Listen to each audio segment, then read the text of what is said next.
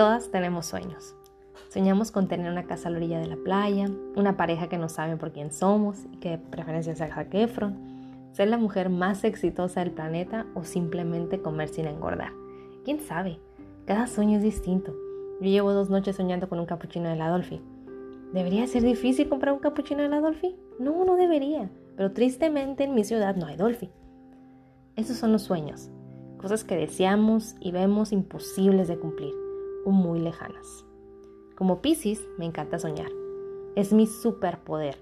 El irme a mi burbuja e imaginarme en esa casa en la playa al lado de Zac Efron, uff.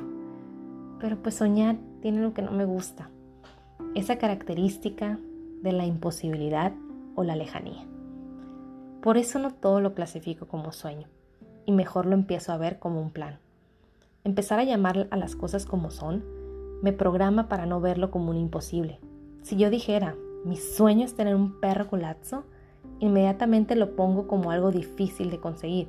Pero si yo digo, yo voy a tener un perro culazzo, entonces me indico que tengo que trabajar para lograrlo. ¿Cómo? Eso depende de mí. La suerte, el destino, todo se escucha bien bonito pero tomar mis acciones hacia el cumplimiento de ese plan es lo único que me asegurará que se cumpla.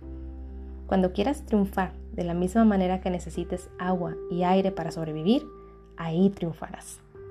Y no me estoy aferrando a la idea de que si no se trabaja no se triunfa, pero también tenemos que ser realistas.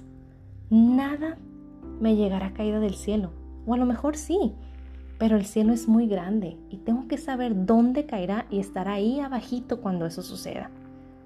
Todo lo que quiero depende de mí y de todas las decisiones sean encaminadas hacia eso.